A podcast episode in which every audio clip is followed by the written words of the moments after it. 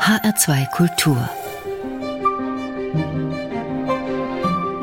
Morgenfeier Loslaufen. Zwei Schritte einatmen, vier Schritte ausatmen. Das ist inzwischen mein Rhythmus geworden. Seit ein paar Jahren laufe ich regelmäßig. Meine Beine waren vorher ziemlich faul und den Gürtel musste ich Loch um Loch erweitern. Am Anfang musste ich mich überwinden, loszulaufen. Fersen, Knie, Oberschenkel, alles hat wehgetan. Ich bin schnell aus der Puste gekommen und nach den ersten Malen hatte ich einen ordentlichen Muskelkater. Auch heute fällt es mir immer noch schwer, wenn es losgehen soll. Aber dann, nach kurzer Zeit, freue ich mich über die Sonne, über Menschen, die mir beim Laufen zulächeln und darüber, dass mir nicht mehr alle anderen davonlaufen. Meist laufe ich allein, dann hetzt mich keiner. Meine Füße können mein eigenes Tempo bestimmen und in meinem Kopf können frei meine Gedanken ziehen. Aber manchmal laufe ich auch mit anderen zusammen. Auch mit Pfarrerin Helms bin ich schon gelaufen. Im vergangenen Jahr haben wir sogar mit einigen anderen überlegt, ob wir gemeinsam bei einem Volkslauf über die Mainbrücken mitlaufen, als ökumenisches Laufteam. Der ist dann allerdings wegen Corona ausgefallen. Gemeinsam zu zweit oder in der Gruppe zu laufen, das hilft mir. Es wächst Vertrauen, wenn auf einmal mehr als zwei Beine zusammenlaufen und koordiniert werden müssen. Die anderen können mich mitziehen, aber ich muss auch zusehen, dass ich dranbleibe. Ich laufe auch gern. Am liebsten morgens. In meinem Kopf sortiert sich dabei wie von allein, was am Tag so ansteht. Ich atme gleichmäßig, ich setze einen Fuß vor den anderen.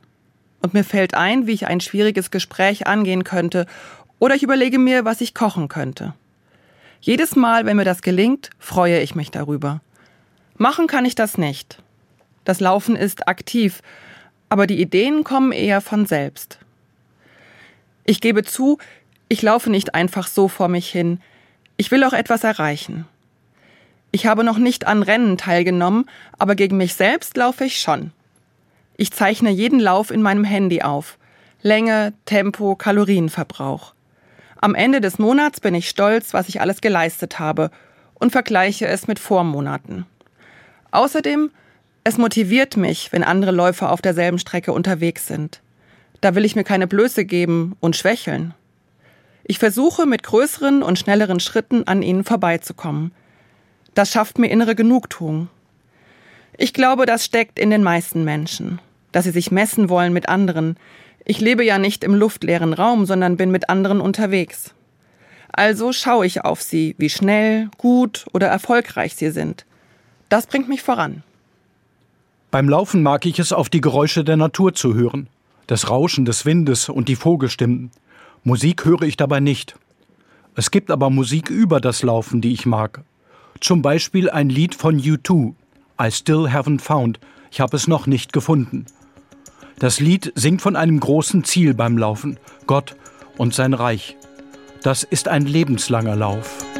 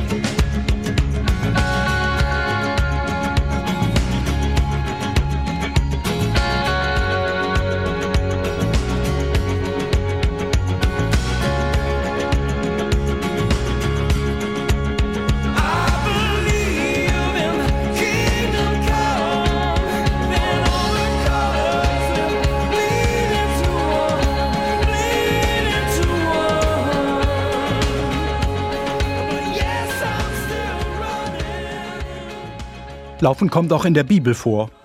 Heute in zwei Wochen feiern wir Ostern und eine der schönsten Ostergeschichten ist für mich, wie der auferstandene Jesus zwei Jüngern zusammen Beine gemacht hat. Sie hatten gehört, dass Jesus nicht mehr im Grab ist.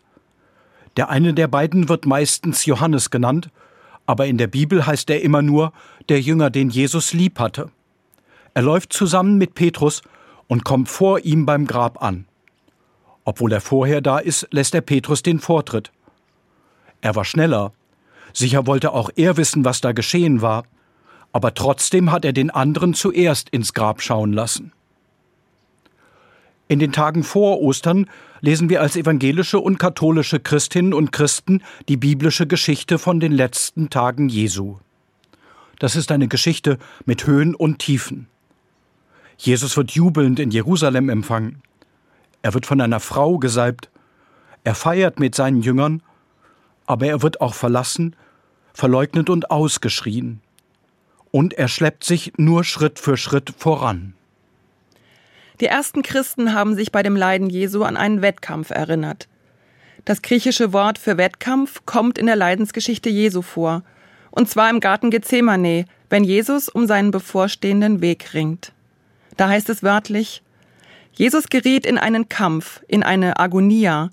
Er betete noch inständiger und sein Schweiß war wie Blut, das auf die Erde tropfte.